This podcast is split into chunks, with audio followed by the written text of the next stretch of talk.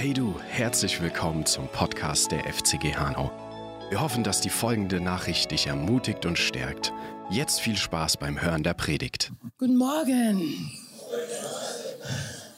Das ist ein guter Morgen. Ein Auferstehungsmorgen. Es ist gut, dass wir uns immer wieder daran erinnern, was Jesus für uns getan hat. Und dass wir mit eingeschlossen sind darin.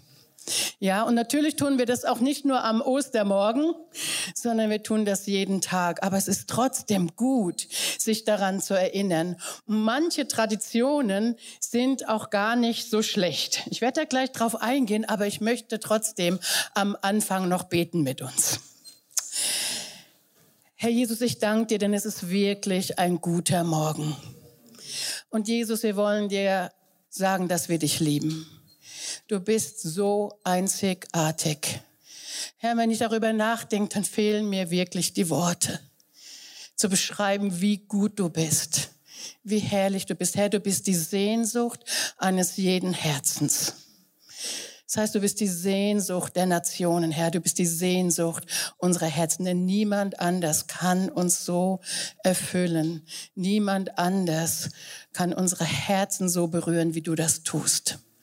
Und dafür danken wir dir von Herzen. Dafür danke ich dir. Ich danke dir, dass du hier gegenwärtig bist durch deinen Geist. Ich danke dir für dein Wort, das Geist und Leben ist und dass du uns heute Morgen wirklich durch dein Wort stärkst auferbaust, Leben in uns hinein, ja, sprichst, Herr Jesus, uns zuteilst. Und ich möchte wirklich beten, dass wir in diesen Umgang kommen mit dem Wort, dass wir es nicht nur hören, sondern dass wir es mit unserem ganzen Sein aufnehmen, dass es genau das, wozu es gesandt ist, auch in uns tut. Und dafür danke ich dir, Jesus. Amen. Amen. Es gab ähm, in den Kirchen bis zum Ende des 17. beziehungsweise bis zum 19. Jahrhundert einen Brauch. Und vielleicht habt ihr davon schon gehört. Das nannte man das Osterlachen. Wer von euch hat das schon mal gehört? Ein, zwei, drei Personen das Osterlachen. Und es war tatsächlich so, dass am Ostersonntag man in den Kirchen angereizt worden ist zu lachen. Und dafür war der Pastor oder der Priester zuständig und der hat sich dann auch allerlei Mühe gegeben. Glaubt nicht, dass ich das jetzt tue. no way. also der hat dann Faxen gemacht und hat irgendwelche Witzchen gerissen. Und es war dann zum Teil so, dass wirklich die Leute in den Kirchenbänken sich gebogen haben vor Lachen. Ja, das ist toll. Also ich finde es gut, wenn man in der Kirche lacht. Aber dann im 19. Jahrhundert war das auch vorbei. Dann hat sich das eingestellt mit dem Lachen. Aber ich bitte euch, dass wir hier nicht aufhören zu lachen. Denn Lachen ist ein Ausdruck von Freude. Es ist ein Ausdruck von Freude und genau das sollte auch dieses Osterlachen in den Leuten produzieren. Und manchmal, und da komme ich gleich noch zu, manchmal ist es so, wir müssen vielleicht im Natürlichen beginnen, um dann in das Geistliche auch hineinzukommen. Aber hier durch dieses Lachen sollte etwas ausgedrückt werden, und zwar die reine Lebensfreude. Und zwar deshalb, weil Jesus über den Tod gesiegt hat. Leute, Jesus hat über den Tod gesiegt. Ja, ich meine, wir alle haben in den letzten Monaten, Jahren vielleicht mal ein bisschen mehr Kontakt gehabt mit Todesängsten. Viele Menschen hatten Todesangst. Ja, und haben sich entsprechend verhalten. Auch zum Teil Gläubige. Leute, der Herr hat den Tod besiegt. Wir müssen uns nicht mehr fürchten. Amen. Amen. Wirklich. Er hat dem Tod die Macht genommen. Und es gab noch einen Grund wie dieses Osterlachen. Und das war, tatsächlich, um den Feind zu demonstrieren, dass wir glauben, dass Jesus gesiegt hat. Das heißt, dass Gott lacht über seine Feinde. Er sitzt im Himmel, er thront und er lacht über seine Feinde. Und so sollten die lachen, um zu demonstrieren. Und es gibt ja diesen herrlichen Vers im Epheserbrief, dass jetzt und in den zukünftigen Zeitaltern durch die Gemeinde die mannigfaltige Weisheit Gottes kundgetan wird, den Mächten und den Gewalten und der ganzen Himmelswelt. Und deswegen haben die gelacht. Und ihr dürft heute lachen. Ich hoffe, ihr lacht. Und nehmt das, und nehmt das wirklich, nehmt das wirklich mit. Es ist ein Tag der Freude und es ist ein Tag, wo wir lachen dürfen, wo wir uns das genau betrachten dürfen, was Jesus für uns getan hat und wieder in diese Freude hineinzukommen, weil wisst ihr, Freude und Kraft gehören zusammen. Manchmal sind wir in unserem Leben kraftlos, schwach, weil uns die Freude fehlt. Und jeder von uns kann das auch vielleicht nachvollziehen. Da, wo eben eher Traurigkeit war oder Resignation, da waren wir auch oftmals schwach in der Situation. Aber da, wo Freude in unser Leben kommt, wo das Lachen zurückkommt, da ist auch Kraft. Da ist Kraft und Gott möchte, dass wir uns freuen, denn er hat triumphiert und wirklich nicht nur an einem Tag im Jahr, das wäre ja furchtbar, dass uns das bewusst ist, sondern dass wir uns freuen an dem, was er getan hat. Ich gehe mit euch ein, nur ganz kurz dadurch, nicht meine Predigt, aber dass ihr euch erinnert. Alles, was Adam verloren hatte, hat Jesus und noch mehr zurückgeholt. Durch seinen Tod und durch seine Auferstehung ist der Weg zum Vater frei geworden. All unsere Sünden sind uns vergeben worden und wir sind angenehm gemacht worden in dem Geliebten, heilig und tadellos. Er hat sich mit uns identifiziert, nicht nur in seinem Tod, sondern auch in der Auferstehung. Das haben wir vorhin schon gehört. Und deswegen sind wir zu einem neuen Leben nach göttlichem Standard auferweckt worden mit ihm. Wir sind eine neue Schöpfung von oben geboren und obwohl wir in der Welt sind, sind wir nicht mehr von der Welt. Denn wir gehören jetzt zu einem anderen Reich. Die Macht des Todes in deinem Leben ist gebrochen. Die Macht der Krankheit ist gebrochen. Die Macht der Armut ist gebrochen. Die Macht der Scham ist gebrochen. Ja, du bist eine neue Schöpfung. Ich liebe dieses Lied, wenn wir das singen. Hier, der Herr segnet dich und behütet dich, aber wir sollten es ein bisschen anders singen. Lass es uns doch so singen. Der Herr segnet dich und er behütet dich und er lässt sein Angesicht über dir leuchten. Warum? Weil in Christus ist es nämlich erfüllt. Es ist erfüllt. Er tut das bereits. Er tut das. Der Teufel und seine Herrschaft ist gebrochen worden am Kreuz. Die Anklageschrift, die gegen dich kam, nämlich die des Gesetzes, ist ans Kreuz genagelt worden und damit hat der Ankläger keinerlei Recht mehr, dich anzuklagen. Denn sie hinkt am Kreuz. So wenn das nächste Mal Anklage in deinem Leben kommt, zeig ihm das Kreuz. Da hängt es. Du bist berufen zum göttlichen EU-Überfluss. Du bist berufen, mit Christus zu herrschen. Du bist über den Umständen. Du bist mitversetzt an himmlische Orte. Du hast die Anzahlung des Geistes erhalten. Du hast ein Erbe. Du hast die Sohnschaft. Du bist mit ihm und von Herrlichkeit zu Herrlichkeit wirst du entdecken, was das heißt. Und es heißt im Epheserbrief, dass er jetzt und in den zukünftigen Zeitaltern den überreichen die überreiche Gnade, die überreiche Herrlichkeit an dir offenbar werden lassen möchte. Es ist ein Grund, Jesus zu feiern.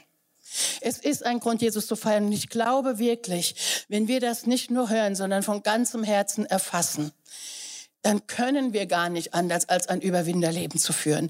Wir können gar nicht anders gegen alle Umstände, in denen wir vielleicht auch sind, ja, die Freude trotzdem in unserem Herzen zu haben. Und das ist auch mein, wirklich mein Thema heute. Mein Thema ist Freude. So, als wir uns so vor ein paar Wochen unterhalten haben, Dominik und ich, und der Dominik so gesagt, was weißt du schon, was du an Ostern predigst? dann habe ich gesagt, ich will über die Freude predigen. Weil ich glaube, dass der Herr uns so einen Durchbruch schenken möchte, zurück in die Freude am Herrn, im Herrn, an diese über, überschwängliche Lebensfreude, die uns vielleicht auch ein bisschen abhanden gekommen ist, hier und da. Der Herr möchte uns das geben, weil das ist Teil seiner Genetik, es ist Teil seines Reiches. Gott möchte, dass du dich freust. Es heißt, das Reich Gottes in das du mit hineinversetzt worden bist mit Christus, ist ein Reich von Frieden und Freude und Gerechtigkeit im Heiligen Geist. Also du brauchst den Heiligen Geist. Ne? Das haben wir hier verstanden, dass ohne den Heiligen Geist gar nichts geht. Ja, sondern im Heiligen Geist haben wir diese Freude bekommen, weil Gott möchte, dass wir in unserem Leben Freude und auch Kraft haben. Der David, der hat das erkannt. Und im ersten Chroniker 16, Vers 27 sagt er, Hoheit und Pracht sind vor ihm, Macht und Freude an seinem Ort. Da, wo Jesus ist, da, wo Jesus herrscht, in seinem Reich, das Reich Gottes ist in uns, ist Freude, ist die Freude an ihm. Ich habe einen Vers gefunden und den finde ich köstlich in jederlei Hinsicht. Und zwar in Esra, weil Gott sagt immer wieder zu seinem Volk, ich möchte, dass ihr euch freut. Er hat Feste initiiert, immer wieder, die hatten ganz schön viel frei, die Israeliten durch die Feste und durch die Tage, die sie hatten. Dann ist man zusammengekommen und Gott hat immer wieder gesagt, ich möchte, dass ihr euch freut. Denn ihr seid mein Volk, ihr sollt euch freuen. Und dann sagt der Esra, hier, da kamen die ja zusammen, da ist, war ja die Zeit des Maueraufbaus und auch das, der Tempel sollte wieder aufgebaut werden. Und dann sagt er folgendes im Nehemiah 8, Vers 10. Und Esra sprach zu ihnen, geht hin und esst fette Speisen und trinkt süße Getränke. er sagt jetzt alles, keine gute Ernährungsberatung. Wobei in zwei Stunden werdet ihr es alle tun. genießt es. Okay, macht's nicht immer, aber genießt es. So, und sendet erzählt davon auch denen, die nichts für sich bereit haben, so dass alle eingeschlossen sind, denn dieser Tag ist heilig für unseren Herrn und seid nicht bekümmert, denn die Freude am Herrn ist eure Stärke. Hört mich, seid nicht bekümmert, denn die Freude im Herrn ist eure Stärke. Das ist eure Stärke. Und ja, man darf auch mal süße Getränke und Fett essen.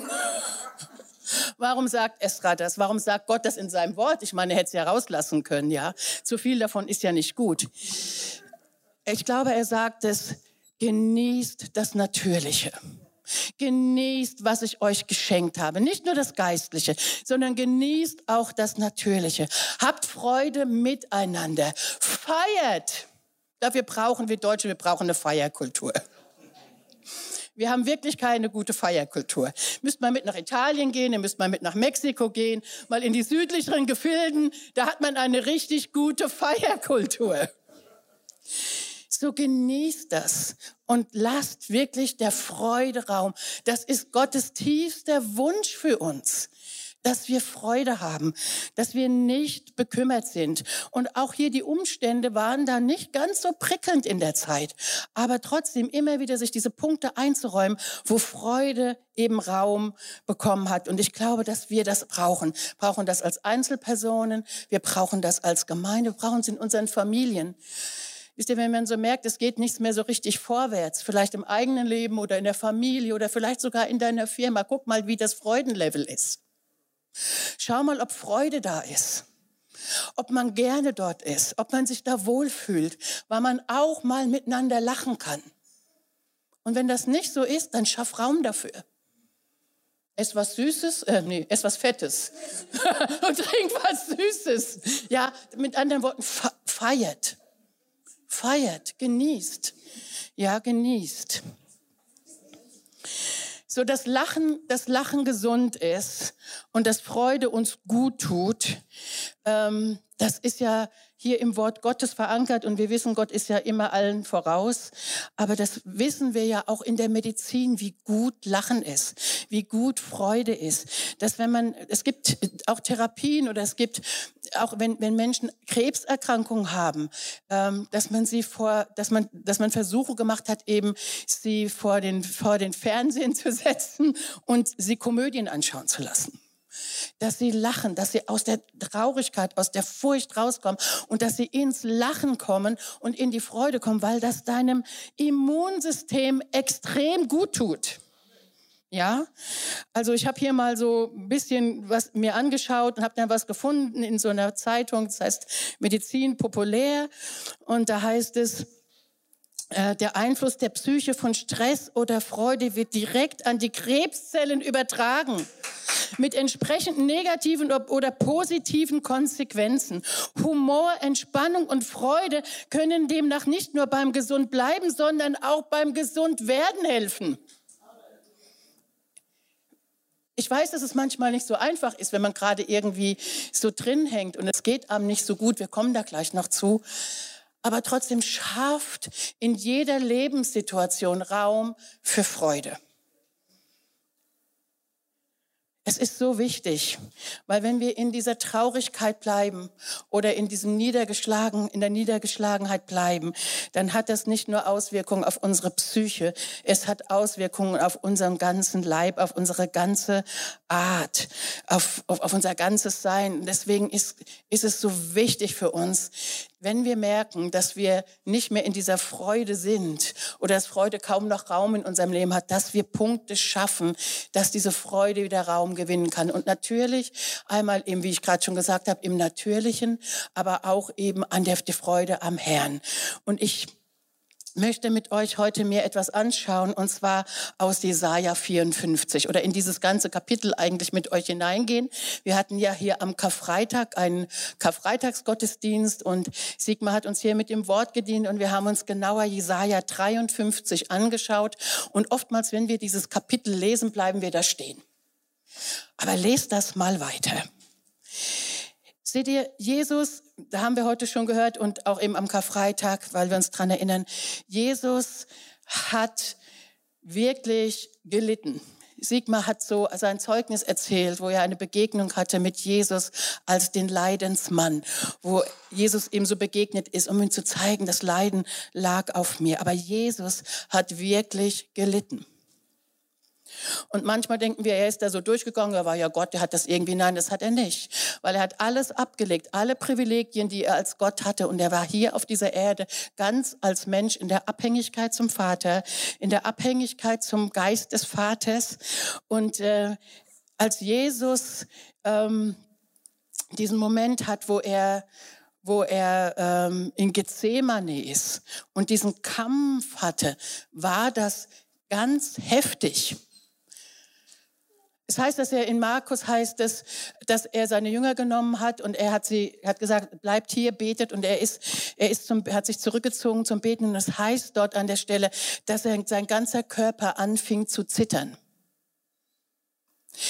Er hat er hat gelitten nicht nur an dem, an der, an, an Todesfurcht. Ich glaube, er hat auch nicht nur an seiner Todesfurcht. Er hat die Todesfurcht von jedem von uns gespürt.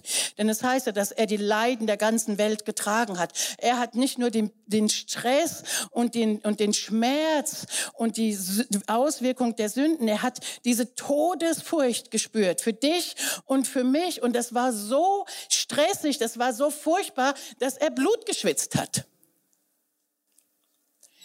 Also es war eine extrem stressige Situation und er hat, er hat dreimal den Vater gebeten, ist dreimal wieder zu seinen Jüngern, dann wieder zurück und hat dreimal gebeten, Vater, wenn es möglich ist, dann lass diesen Kelch an mir vorbeigehen. So, er war zutiefst voller, voller, er wollte nicht sterben, er war voller Todesangst, weil er das genau wie du und ich, weil er es wie jeder Mensch gespürt hat.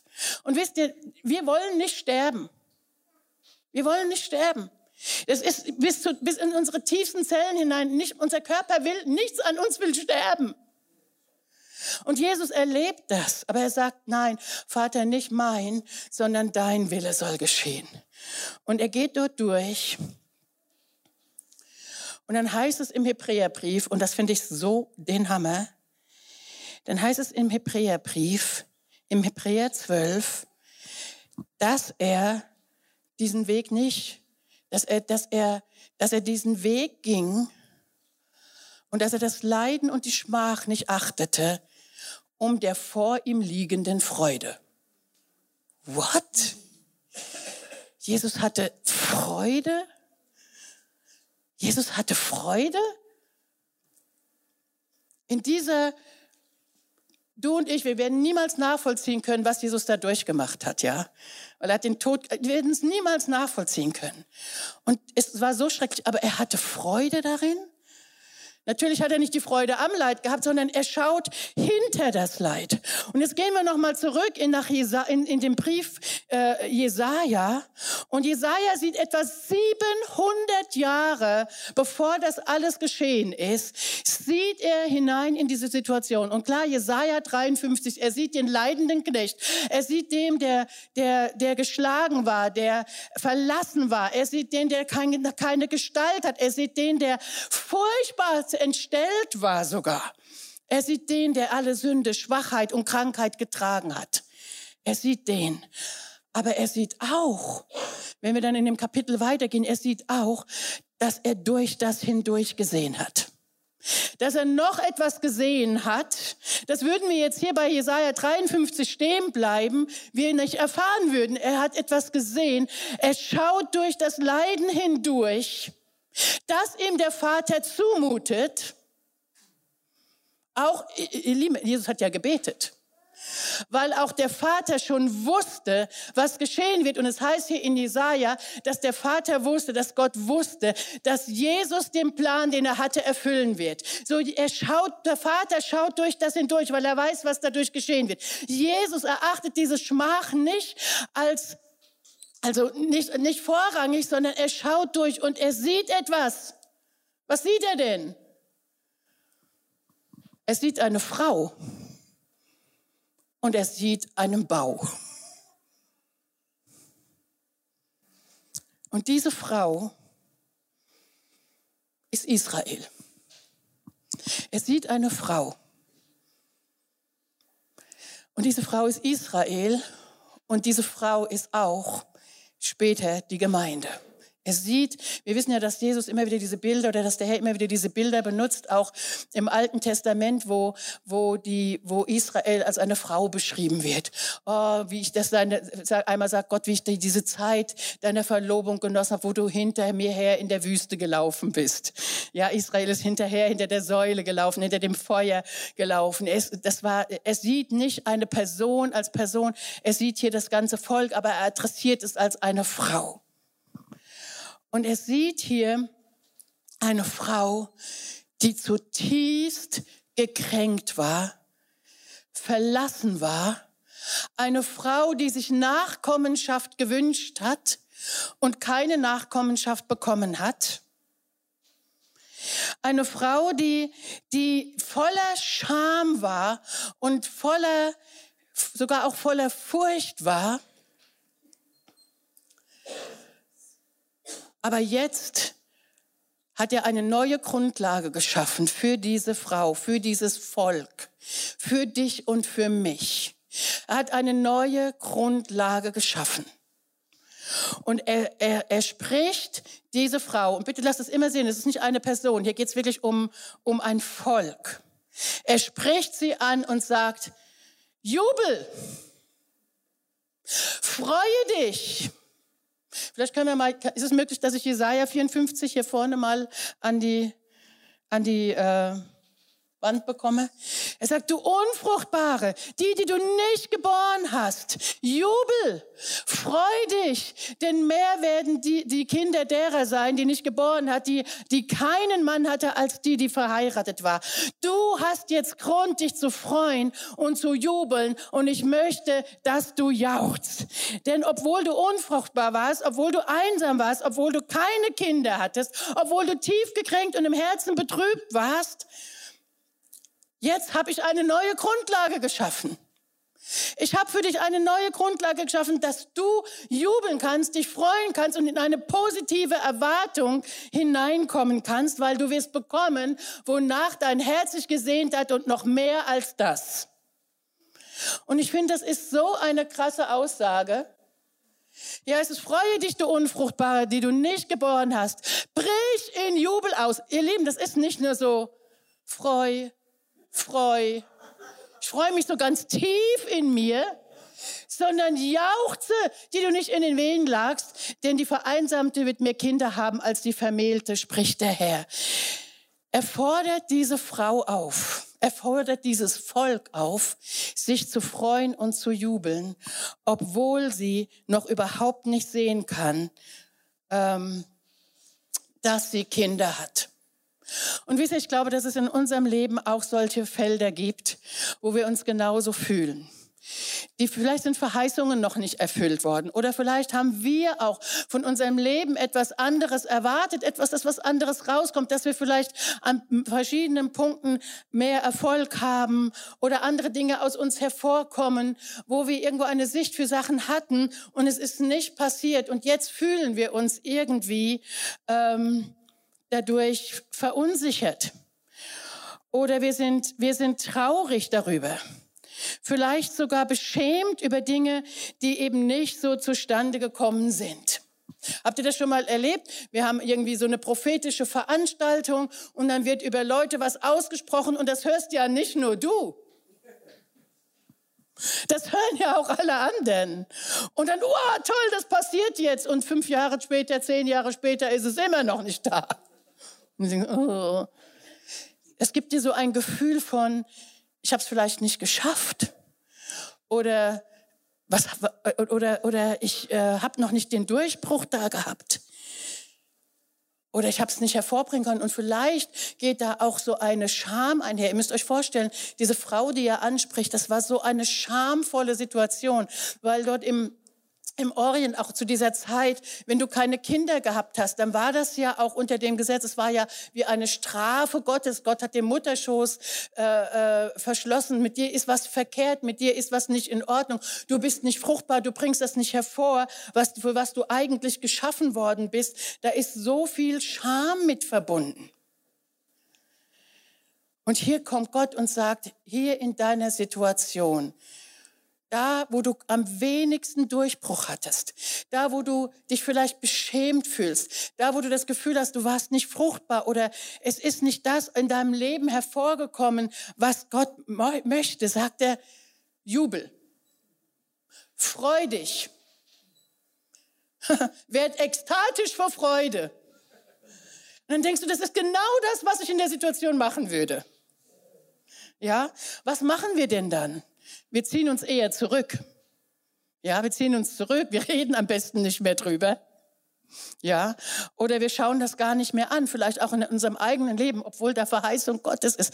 Wir schauen es nicht mal an, mehr an und dann sagt Gott, ich möchte, dass du jubelst. Warum? Weil Jesaja 54 eine Folge von Jesaja 53 ist, weil es hier einen Sieg gegeben hat, weil es hier etwas gegeben hat, was so powerful ist. Wir haben vorhin von der Kraft der Auferstehung gehört, was so kraftvoll ist, was so kraftvoll in dir wirkt, dass du dich freuen kannst. Und er nimmt diese Frau und er lässt sie, gibt ihr einen, einen anderen Blickwinkel, eine andere Richtung, in die sie schaut. Und er sagt, lache, freu dich. Und wie gesagt, das ist für uns irgendwie total komisch, weil wenn ich euch jetzt sagen würde, steht auf und fang an zu lachen über die schrecklichste Situation, in der du gerade steckst, würdest du sagen, Claudia, jetzt mach mal halblang, jetzt gehst du aber, jetzt gehst du aber oben drüber. Aber genau das macht Gott und ich finde, das ist richtig therapeutisch, was er hier macht. Weil seht ihr, wir können darüber reden, wir können darüber reden, dass wir den Sieg haben. Wir können darüber reden, was Jesus alles für uns getan hat, dass diese, dass er alles Negative besiegt hat, dass er es alles in sich aufgenommen hat, dass er uns teilhaben lässt an seinem Sieg, an dem, wer er ist, dass er uns all dieses wunderbare Erbe gegeben hat. Wir können damit voll sein, aber unser Herz ist es nicht. Ich habe vor kurzem ein lustigen Video gesehen. Und zwar haben die so kleine Fliegen genommen ich glaube, die waren noch nicht geschlüpft, aber die haben ein Glas darüber gestellt. Und dann sind diese Fliegen, sind kleine Fliegen sind geschlüpft und haben dieses, haben die Form dieses Glases ausgefüllt. Also die sind da irgendwie, dann hat man die so drei Tage darin rumfliegen lassen und dann hat man das Glas weggenommen und die flogen immer noch ganz genau in der Form des Glases durch die Gegend. Sie sind nicht über diese Grenzen rausgegangen, sondern sie sind immer schön, als wäre das Glas noch da geflogen. Und wisst ihr, manches Mal, das Glas ist schon lange weg. Manches Mal fliegen wir immer noch genau in derselben Form. Warum? Weil das nicht eine Sache von unserem Verstand ist, weil das eine Sache von unseren Herzensdingen ist, wo wir vielleicht blockiert sind, wo wir vielleicht wo wir wirklich Blockaden haben. Ja, und jedes Mal, wenn wir dann dran stoßen, ziehen wir uns zurück. Und jetzt sagt Gott, lach. Freu dich. Jubel als wenn du es schon hättest. Als wenn der Sieg schon da wäre. Weil er ist in ihm schon da. die Frucht schon da wäre, weil die Fruchtbarkeit ist in ihm. Versteht ihr? Er, er sagt das und wir, und es bricht etwas in uns auf. In diesen, in diesen Zeiten, wenn der Heilige Geist so stark wirkt oder wir lachen oder dieses Lachen und manchmal denkt man dann, ja, was ist denn hier los? Ist ja wie im Kasperltheater. Aber Gott tut in dem Moment was. Etwas, was du vielleicht mit deinem Verstand gar nicht ergreifst, sondern was in deinem Herzen passiert. Durch dieses Lachen werden Blockaden, Gewohnheiten, werden Dinge, vielleicht auch Sichtweisen gebrochen, die wir gar nicht mit unserem Verstand vielleicht vorrangig sehen, sondern die in unserem Herzen sind und über die wir manchmal gar nicht hinauskommen. Oder das Wort Gottes kommt zu uns und es konfrontiert uns. Und es löst gar nicht immer gleich erst Freude aus. Wisst ihr, wie oft wir Leute hier hatten, auch in unseren Schulen, die waren richtig sauer auf uns. Wir hatten ja eine Person, als Bruno angefangen hat, über, die, über, über seine Sicht der Eschatologie zu sprechen, die ja eine sehr positive ist. Ja, der hätte ja fast den Bruno erwürgt weil es nämlich in uns etwas macht. Nicht, das ist nicht der Verstand, ja. Natürlich wissen wir alle, wie wir uns benehmen. Aber es ist was im Herzen und dann kommt der Durchbruch. Und dann, dann weinen wir vielleicht, aber dann kommt Freude. Dann kommt eine, eine, eine Freisetzung, eine, eine Lösung und Erlösung Gottes durch die Wahrheit in uns hinein, die Raum schafft für das Neue, das Gott tun möchte. Und deswegen brauchen wir Freude. Wir brauchen Freude. Wir brauchen das im Geist, aber wir brauchen es auch im Natur. Wir brauchen diese Freude, denn es löst etwas in uns. Ja, es löst etwas. Mich wundert es nicht, dass im Moment der Heilige Geist so stark anfängt, auch zu wirken, so weltweit, auch unter den jungen Leuten. Und ich habe es ja vor kurzem schon erzählt, da ist ganz viel Befreiung mit dabei. Warum? Äh, das löst etwas. Ja, wir brauchen es, dass unser Herz sich öffnet und das geschieht, indem wir Freude sind. Und unsere Freude ist, beruht ja nicht auf irgendeinem, lass uns mal eine Lachtherapie machen Ding. Ja, es gibt's ja, ne, so Lachklassen, wo man einfach äh, anfängt zu lachen, sondern unsere Freude basiert auf diesem gewaltigen Sieg von Jesus. Mir ist das so aufgefallen, als Jesus mit der Frau am Jakobsbrunnen spricht. Seht ihr, diese Frau, die hatte das auch so. Die hatte auch so Herzensdinge. Die hatte ganz viel Scham in sich die hat es irgendwie nicht geschafft, einen Ehemann zu halten. Fünf Ehen hat sie gehabt, dann hat sie mit dem sechsten zusammengelebt. Irgendwie jedes Mal hat sie der Mann verstoßen. Wir wissen das ja aus dieser Kultur, die Frau konnte sich nicht scheiden lassen. Also müssen wir davon ausgehen, dass der Mann sie immer weggeschickt hat. Da war eine ganze Menge Scham. Da war Deswegen ging sie zu so einem späten Zeitpunkt oder zur Mittagszeit das Wasser schöpfen, damit sie bloß niemanden anderen begegnet und keinen Kontakt mit den Menschen dort aus diesem Dorf hatte. Und jetzt kommt Jesus und er spricht dort hinein und er sagt ihr, aber Jesus-like, sagt ihr, wer sie ist, sagt ihr, was sie getan hat, aber sagt ihr auch, wo die, gibt ihr eine Lösung in diesem, in diesem, wo, wo er jetzt zeigt, dem Ort der Anbetung. Was ist der Ort der Anbetung? Es ist der Ort von Freude. Freude in Fülle ist vor deinem Angesicht, sagt David. Ja, da ist Freude und etwas passiert mit ihr. In ihr wird was gebrochen. Dass sie sich nicht mehr schämt. Dass sie dann zu den ganzen Leuten geht und sogar sagt, ey, das, das haben, das, das, das äh, hat er mir gesagt, ja. Hier ist etwas durchbrochen worden. Gott möchte das tun, er möchte das tun in der Freude, dass wir offene, weite Herzen haben, damit wir das erfüllen können, wofür er uns auch designt hat. Seht ihr, und, und Lachen und auch diese Freude, die setzt uns nicht nur frei, sondern die steht auch dem Feind etwas entgegen, so wie bei diesem Osterlachen. Ja, zu demonstrieren, wir glauben an den Sieg. Zu demonstrieren, wir glauben an das, was Christus getan hat. Er hat eine neue Grundlage für unser Leben geschaffen. Es gibt eine ganz fantastische Geschichte von Graham Cook, die könnt ihr euch auf YouTube anschauen. Ich erzähle hier manchmal bei uns in den Schulen, weil ich das so gewaltig finde. Graham Cook ist ein apostolisch-prophetischer äh, Lehrer, lebt mittlerweile schon viele, viele Jahre in den Staaten. Wir hatten mit ihm tatsächlich hier die erste prophetische Konferenz 96. War unsere erste prophetische Konferenz. Ein ganz fantastischer Mann.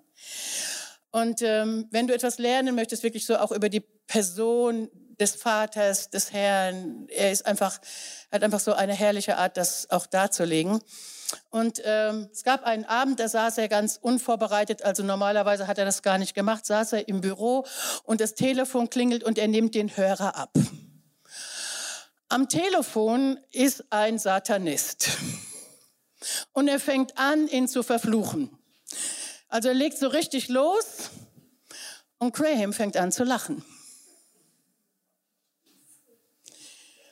Und dann sagt er, hey, hey, hey, Graham Cook sagt zu dem Satanisten, hey, hey, hey, kannst du mal aufhören?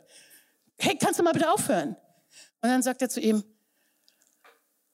wie lange machst du das denn schon? Hast du nicht mehr drauf? und, dieser, und dieser anscheinend junge Mann ist total aus dem Häuschen, weil das hat er wahrscheinlich auch noch nie erlebt, weil normalerweise was passiert normalerweise? Uh, haben die Leute Angst dann. Aber Graham hatte eben keine Angst, sondern er hat gelacht und hat ihm das gesagt. Also weißt du was, ich werde für dich beten. Und dann hat er aufgelegt und damit war das Gespräch zu Ende. Und mehr als ein Jahr später sitzt er wieder abends im Büro. Wieder klingelt das Telefon, er geht dran und derselbe Mann ist am Telefon wie ein Jahr zuvor. Und er sagt, bitte leg dich auf, bitte leg dich, ich muss dir was erzählen. Ich muss dir was erzählen. Und dann sagt er, ich bin mittlerweile Christ geworden. Und er sagt, ich war zusammen, erzählt dieser ehemalige Satanist, mit zwölf anderen und wir haben ein Ritual gemacht. Und wir hatten in der Mitte ein Feuer und auf diesem Feuer haben sie, ich habe keine Ahnung, was sie gemacht haben, Kaninchen oder sonst irgendwas da verbrannt. Und sie saß, sie standen um dieses Feuer herum und machten da ihre ihr Prozedere und plötzlich steht Jesus mitten in diesem Feuer. Und Jesus geht aus dem Feuer heraus zu jedem dieser Männer und legt seine Finger auf ihren Mund. Da haben sich alle bekehrt. Ja, ihr dürft klatschen. Freude und die Gewissheit des Sieges, den wir in Jesus haben. Wow, was, das, das, das, das hält den Feind in Schranken. Nicht nur in Schranken, sondern es, es, es proklamiert wirklich den Sieg. Es zeigt, dass wir wirklich an den Sieg glauben, den Jesus für uns erworben hat. Und so sagt Gott zu dieser Frau, so sagt Gott zu Israel, so sagt Gott das zur Gemeinde und zu uns. Jubel, jauchze. Denn, denn, die, denn ich habe eine neue Grundlage der Freude geschaffen, des Sieges geschaffen für deinen Sieg. Und dann sagt er ihr Folgendes. Mach den Raum deines Zeltes weit, breite die Decken deiner Wohnstätte, spare nicht, spanne die Seile lang und mach die Flöcke fest, denn du wirst dich ausbreiten und deine Nachfolgen werden die Völker beerben und verwüstete Städten aufbauen. Seht ihr, dieser, er gibt ihr eine neue Perspektive. Nämlich bereite dich dann auch vor, wenn du, wenn du dich in diesen Sieg hineinstellst, wenn du dich in diese Freude hineinstellst, bereite dich vor, dass sich etwas verändert. Fang an und handel. In dem Fall eben das Zelt zu vergrößern. Ja, wir leben ja nicht in Zelten, aber, aber schaff Raum. Raum in deinem Herzen für die Freude. Schaff Raum, dass das, wonach du dich sehnst, geschehen kann, weil Gott wird dir den Durchbruch geben. Es ist so wichtig, dass wir eine positive Sicht haben aus dem Sieg heraus. Ich bin jedes Mal so begeistert, wenn, wenn ich hier höre, wie viele Leute hier Sonntag, äh, montags im Café sind. Und ich weiß, wie wir hier renoviert haben. Und ich weiß, dass es da auch so ein bisschen machen wir es oder machen wir es nicht. Aber wir haben gesagt, wir glauben, dass Gott etwas tut, wenn wir uns darauf vorbereiten. Und schaut mal, wie herrlich, wie viele Leute kommen, Leute aus der Nachbarschaft kommen und sich so wohl bei uns fühlen. Ja, weil wir Raum dafür geschaffen haben. Und es ist so, dass manchmal müssen wir einfach Schritte gehen, die gemäß unserem Glauben sind. Unser Glaube muss also Werke bekommen, muss irgendwie Aktion bekommen. Und wir, wir schaffen Raum dafür, den Gott dann ausfüllt. Ja? Und dann sagt, geht er weiter und er sagt Folgendes. Fürchte dich nicht. Denn du sollst nicht zu Schanden werden. ich greife das jetzt mal so ein bisschen zusammen, was in, diesem Pass, in dieser Passage ist. Schäme dich nicht, denn du sollst nicht verspottet werden. Die Schande der Jugend, die Schande der Witwenschaft nicht mehr denken. So er sagt, fürchte dich nicht. Wenn du mir vertraust, wenn du dem Raum gibst, wenn du dich darauf einlässt, wenn du den Raum dafür schaffst, fürchte dich nicht denn du wirst nicht zu Schande werden. Fürchte dich nicht, dass es nicht passiert. Denk nicht darüber nach, dass du beschämt dastehen wirst. Oh, hast du den Mund wieder vollgenommen oder so. Du wirst nicht beschämt werden. Du wirst nicht beschimpft werden, wenn du das tust. Wisst ihr, Furcht ist, das haben wir ja vorhin schon gehört, auch in diesem medizinischen, Furcht tut uns nicht gut. Furcht löst, ich weiß nicht, glaube ich, 30 verschiedene hormonelle äh, Prozesse in unserem Körper aus, die uns nicht gut tun. Ja, es ist nicht gut für uns, es ist nicht gut für unser Immunsystem. Ähm, hatte ja vor mehr als 20 Jahren auch eine Krebsdiagnose und ich war dann beim Arzt und habe ihn gefragt, was kann ich machen, damit ich mein Immunsystem stärke? Und ich habe gedacht, er sagt jetzt Zink, Selen und ich weiß nicht was für irgendwelche Supplements und so. Und er schaut mich ganz ernst an und sagt, fürchten Sie sich nicht. Fürchten Sie sich nicht. Denn das ist, was das Immunsystem am allermeisten nach unten holt. Und wisst ihr, was noch passiert, wenn wir uns fürchten? Wir öffnen, Furcht öffnet wirklich ein Einfallstor des Feindes. Ja, ähm, und er kommt dann und, und er will uns immer mehr eben bedrücken. Er will uns, er will uns bedrücken. Er möchte, dass wir in Übereinstimmung kommen mit diesen Gedanken, die vom Feind kommen, die gar nicht aus uns herauskommen. Und dann dann geht es uns noch schlechter. Wisst ihr, wenn wir diesen Gefühlen auch diesen ganzen Raum lassen. Und ich bin mir durchaus bewusst, dass wir nicht immer nur Freude fühlen, ihr Lieben. Also äh, ich meine, wenn wir, wenn wir nicht auch mal anders fühlen würden, würden wir gar nicht den Wert der Freude kennen. Aber, aber wenn wir eben dieser Furcht und auch allem, was damit zusammenhängt, den Raum in unserem Herzen geben, dann kommen alle möglichen Bilder und alle möglichen Gedanken uns wie eine Lawine, die sich immer mehr vor unseren Augen aufbaut, bis wir irgendwie in diesem, in diesem Schneeball drinstecken und uns und erstarren. Und das will der Feind. Aber wisst ihr, der Feind hat eigentlich gar nicht die Autorität, das in unserem Leben zu tun. Er kann nur kommen mit Worten. Er kann nur kommen mit Lügen. Er kann mit Halbwahrheiten kommen. Aber wir haben die Autorität in unserem Leben, zu sagen, nein, das möchten wir nicht.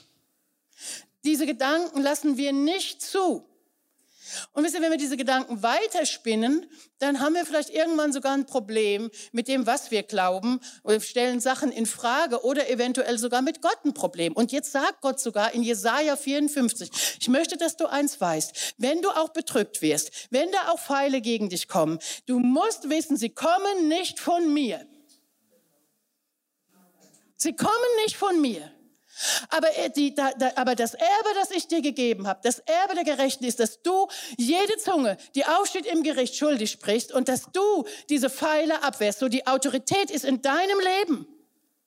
Ja, wenn du dich auf den Herrn wieder einlässt, wenn du dich wieder auf die Verheißung einlässt, wenn du dich auf den Sieg Jesu einlässt, fürchte dich nicht, du wirst nicht zu Schande werden.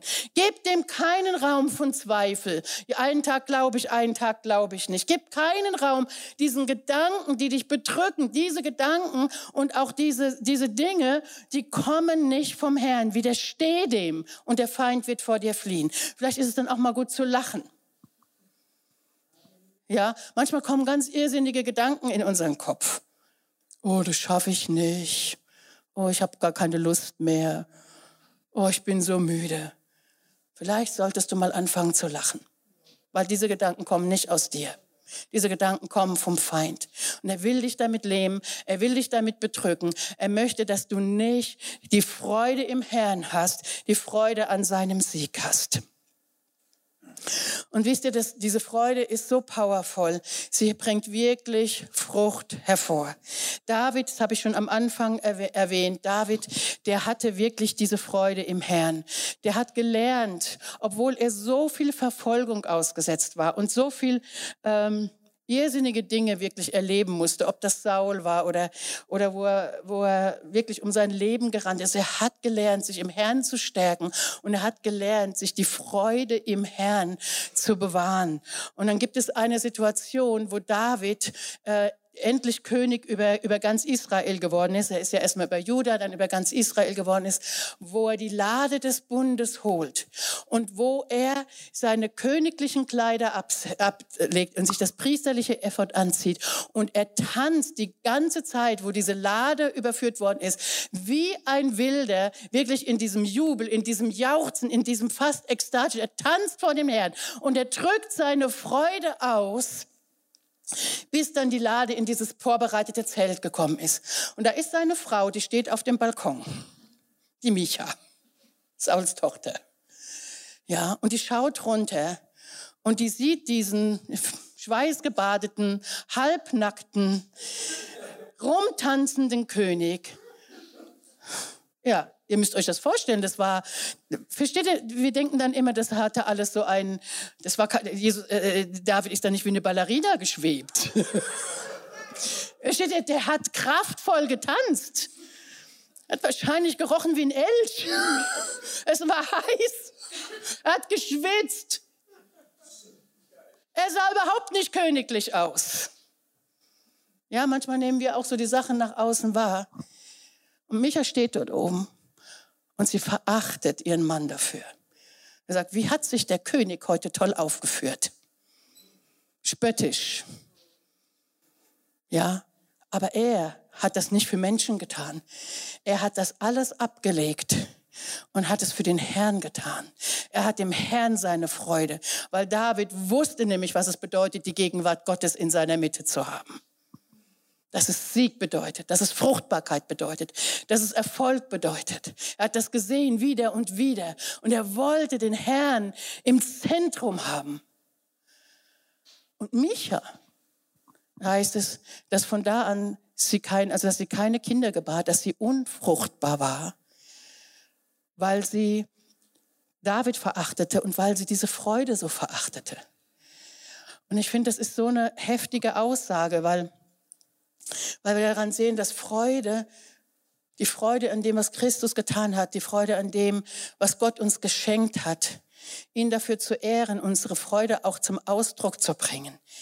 Ja, das bringt Fruchtbarkeit in unserem Leben hervor, weil wir in ihm bleiben, an ihm bleiben, weil wir ihn ehren für das, was er getan hat. Und ich kann dir nur raten, wenn du merkst, du bist so ein bisschen aus der Freude raus, Komm zu den Anbetungsgottesdiensten. Fang an, den Herrn anzubeten. Fang an zu tanzen. Im Übrigen hat hier nie jemand äh, gesagt, dass wir hier vorne nicht mehr tanzen dürfen. Ich weiß nicht, warum das. Wahrscheinlich, weil wir irgendwie auch so ein bisschen reduziert sind von der Welt. Kommt nach vorne und tanzt. Es setzt was in euch frei. Wirklich, es setzt was in euch frei, was mir nicht mit dem Verstand vielleicht ergreift, sondern was in den Herzen vielleicht ist. Es setzt was frei. Und David wusste das. Und wenn wir das verachten oder wenn wir uns darüber lächerlich machen und uns davon abgrenzen, wirklich so diese Freude auch auszudrücken, auch im Herrn auszudrücken, dann ist das nicht förderlich der Fruchtbarkeit. Und ich möchte euch wirklich dazu einladen, Raum zu schaffen für Freude. Im natürlichen wie im geistlichen. Wenn ihr merkt, da ist wenig Freude. Und, und glaubt mir, wir, haben, wir reden oft zu Hause darüber. Ja, und sagen, es ist so wichtig, der Freude wieder Raum zu machen. Es ist so wichtig, ähm, für, für alle Bereiche unseres Lebens, das geistliche, unser seelisches Wohlbefinden, unser Körper, ist es so wichtig, dass Freude Raum hat und etwas zu finden, woran man wirklich Spaß hat. Und wenn du merkst, du bist da so ein bisschen ausgedörrt, was Freude betrifft, dann hab Gemeinschaft mit positiven Leuten. Such dir etwas, was dir wirklich Freude macht. Schaff dir ein Haustier an. ich, wirklich, es klingt total lustig, aber wisst ihr, als wir die erste Katze bekommen haben, hat sich unser Familienleben verändert. Weil der hat nur Mist gemacht und wir hatten so viel zu lachen. Ja, such dir im Natürlichen etwas, Genau, das ist ein ganz toller Big, ja, Steve Beckland. Lasst uns einfach darüber lachen. Empfehlung hier vom Büchertisch. Die beiden, die sind Spezialisten im, im, im Lachen und Freude. Ja, wenn du das merkst, schaff dir vielleicht erstmal im natürlichen Raum, aber, aber schaff dir auch im geistlichen Raum. Mach dir diesen Sieg bewusst, auf dessen Grundlage du jubeln und dich freuen kannst. Und vielleicht, du kannst, musst es ja nicht vor allen anderen machen, aber vielleicht kannst du dich mal so hineinstellen, schau dir die Situation an, wo du am wenigsten Durchbruch und Sieg hast und fang an, den Sieg Jesu darüber auszurufen. Fang an zu lachen oder mal einen Schrei loszulassen. Ich mache sowas immer im Auto.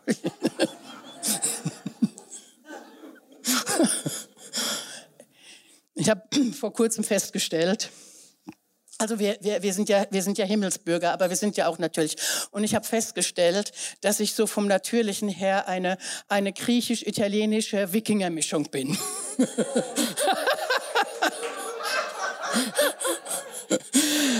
so von, die Joanna hat mir einen Gentest geschenkt und ich muss so lachen. Ich muss so lachen. Ähm, also ich, ich habe da nicht viel deutsches Erbe, muss ich ehrlich sagen. Und wisst ihr, wenn, wenn ich Emotionen, ich gehe mit Emotionen vielleicht ein bisschen unverhaltener um, nicht vor allen Leuten, aber wenn ich alleine bin, dann schreie ich es auch mal raus. Ja, Auto ist eine tolle Gelegenheit. Autobahn. Autobahn hört dich keiner, wenn du Glück hast. Und man weiß ja heute auch gar nicht, was die Leute im Auto machen, ob die gerade mit jemandem sprechen oder mit sich selber sprechen oder was auch immer sie da gerade tun. Lass es mal raus. Oder fang einfach mal an, schau dir die Situation an und lache nicht, weil du, weil du irgendwie aus dem Nichts heraus, sondern weil du eine Grundlage hast, weil Gott sich selber verbürgt. Er sagt dann zu dieser Frau, sagt er, du musst dich nicht schämen, du musst keine Angst haben, dass das nicht passiert. Ich verbürge mich, denn ich bin dein Ehemann, sagt Gott. Der Herr Zebaoth ist dein Ehemann. Ich verbürge mich, dass du nicht zu Schanden wirst. Ich verbürge mich, dass du nicht beschämt dastehen wirst. Ich verbürge mich, dass das geschehen wird, was ich gesagt habe. Er verbürgt sich. Er sagt, so wie ich bei Noah, wie ich bei Noah diesen, diesen Bund geschlossen habe, wie ich bei Noah eben diese Verheißung gegeben habe, so gebe ich sie auch dir. Mein Friedensbund wird nicht von dir weichen. Meine Gnade wird nicht von dir weichen. Mögen Hügel weichen, mögen Berge zerbersten. Ich garantiere dir, dass du nicht zu Schanden wirst, weil meine Gnade ist mit dir. Das sagt Gott in diesem Kapitel. Lest euch das mal durch. Und dann sagt er, weil das ist Israel, sagt er, für eine kurze Zeit habe ich gezürnt, aber jetzt, ich habe mich wieder über dich erbarmt. Wenn ihr das lest, dann denkt daran, er spricht das zu Israel. Wann hat Gott sich zurückgezogen? Wenn sie gesündigt haben unter dem Gesetz. Du bist nicht unter dem Gesetz. Er zieht sich von dir niemals zurück. Amen. Wenn du sowas liest, musst du das immer beachten. Zu wem spricht Gott das? In welchem Bund spricht er das? Er, seine Gnade ist da für dich. Seine Gnade garantiert dir das, dass Gott das tun möchte. Stell dich dort hinein und fang an diesen Sieg. Fang an, dieses Lachen loszulassen. Fang an, einen Triumph zu feiern aufgrund dessen, was Gott gesagt hat. Und Gott kann nicht lügen. Lieben, dieses Kapitel, Jesaja 54, ist so ein gewaltiges Kapitel. Lest euch das mal durch zu Hause. Wirklich, Gott möchte uns die Freude am Heil wiedergeben, die Freude am Leben wiedergeben. Er möchte, dass wir uns über seinen Sieg freuen und er möchte, dass wir die Fruchtbarkeit sehen, zu der er uns berufen hat und die Verheißungen, die er uns gegeben hat. Und jetzt tun wir etwas. Wir werden jetzt aufstehen. Und ich finde, das war so heute Morgen so ein bisschen verhalten. Es, es kam immer mal so ein bisschen. Sonja, willst du was sagen? Ein Zeugnis. Okay, dann, dann gibt das Zeugnis erst. Ja, das ist mir so eingefallen, wo Claudia jetzt äh, gesprochen hat. Und zwar, ich weiß nicht, wer sich noch an äh, meine Mama erinnern kann, ein paar von euch, gell? Und äh, wo meine Mama gestorben war, äh, und ich meine, sie ist viel zu früh gestorben und wie sie gestorben äh, war, das war auch wirklich überhaupt nicht schön. Äh, wir waren da zusammen, mein Papa, meine Schwester und ich, und wir haben plötzlich gemerkt, es ist jetzt überhaupt gar nicht Grund zu trauern. Gell? Und das war so krass, weil sie, sie ist gerade gestorben gewesen und ich habe wirklich bis zum zum letzten Augenblick geglaubt, dass sie nicht stirbt. Ich habe geglaubt an ihre Heilung. Und irgendwie möchte man ja sagen, ja, jetzt ist es passiert. Ne? Und plötzlich hatten wir wirklich so wir alle drei, ohne dass wir groß jetzt irgendwie uns absprechen mussten, die Idee oder die, praktisch die Eingabe, wir sollten jetzt nicht trauern, sondern wir sollten jetzt feiern und uns freuen. Und dann sind wir essen gegangen und wir sind so essen gegangen, wie, wie wir mit der Mama essen gegangen sind. Und wir haben so richtig getafelt und wir haben richtig Wein getrunken, wir haben gefeiert und wir haben gelacht. Also wenn du, na, irgendwo denkst du dir, das ist schon eigenartig. Und wir, wir wussten, das ist jetzt genau ihr Wunsch, dass wir das so machen, ja. Und äh, was dann so interessant war, natürlich trauert man, ja, aber wir haben so ganz anders getrauert. So die Leute sind dann gekommen zu dieser äh, äh, Abschiedsfeier von ihr und die wollten uns trösten, aber wir konnten die Leute trösten und wir haben eigentlich ein, ein Sieges, eine Siegesfeier gemacht, ein Freudensfest, weil wir wissen einfach und wir wussten auch, dass sie das wusste, ja, sie war gläubig und dass es damit nicht zu Ende ist und dass man nicht trauern muss, sondern dass man sich freuen kann, einfach weiter und dass man feiern kann. Ich wollte euch das einfach so. Ne? Weil wir in jeder Situation durch Jesus den Sieg haben, auch wenn es vielleicht im Moment nicht so ausschaut. Und ich möchte jetzt einfach unsere lieben Zuschauer im Internet hier, möchte ich verabschieden und ich wünsche euch einen ganz herrlichen Resttag, Rest Ostersonntag, Nachmittag. Trinkt Süßes, esst Fettes, genießt eure Familien, genießt eure Freunde, lacht und feiert. Heute ohne schlechtes Gewissen, morgen halten wir uns dann wieder zurück und haben eine bessere Diät. Aber ich möchte euch einfach jetzt bitten, das auszuschalten und ich möchte, dass wir hier im Raum jetzt zusammen aufstehen.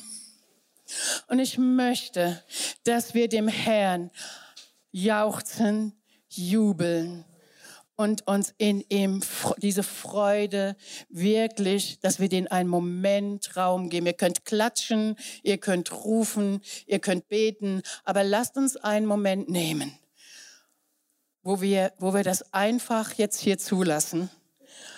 Und ähm, ich möchte einfach beten, Herr Jesus, ich möchte einfach beten, dass du uns individuell, aber auch gemeinschaftlich, dass du uns die Freude zurückgibst. Herr, überfließende Lebensfreude an dem, was wir hier im Natürlichen haben, an dem, wo wir beschenkt sind von dir, an dem, was du, womit du uns gesegnet hast, Herr Jesus. Aber auch aufgrund dieser, dieser gewaltigen geistlichen Wahrheiten, was du für uns getan hast, Herr. Es gibt keinen anderen Sieg, der so powerful ist wie der Sieg von Jesus in der Kraft der Auferstehung. Und diese Kraft, die wirkt in uns. Und diese Kraft wird die Freude neu freisetzen, gemäß der Macht seiner Stärke, die in uns wirksam ist. Und diese Kraft, sie wird uns zu der Verheißung bringen, wofür du dich garantierst, wo du selber mit deinem Wort, mit deinem Leben die Garantie geschaffen hast, Jesus. Herr, und jetzt dieser Applaus, der gehört dir, Jesus. Danke, dass du unseren Podcast angehört hast. Wir hoffen, dass diese Predigt dir etwas mitgeben konnte und dich in deinem Glauben stärken konnte. Sollten wir als Gemeinde dein Interesse geweckt haben, freuen wir uns darauf, mit dir Kontakt aufzunehmen. Gehe dafür einfach auf unsere Webseite www.fcghu.de.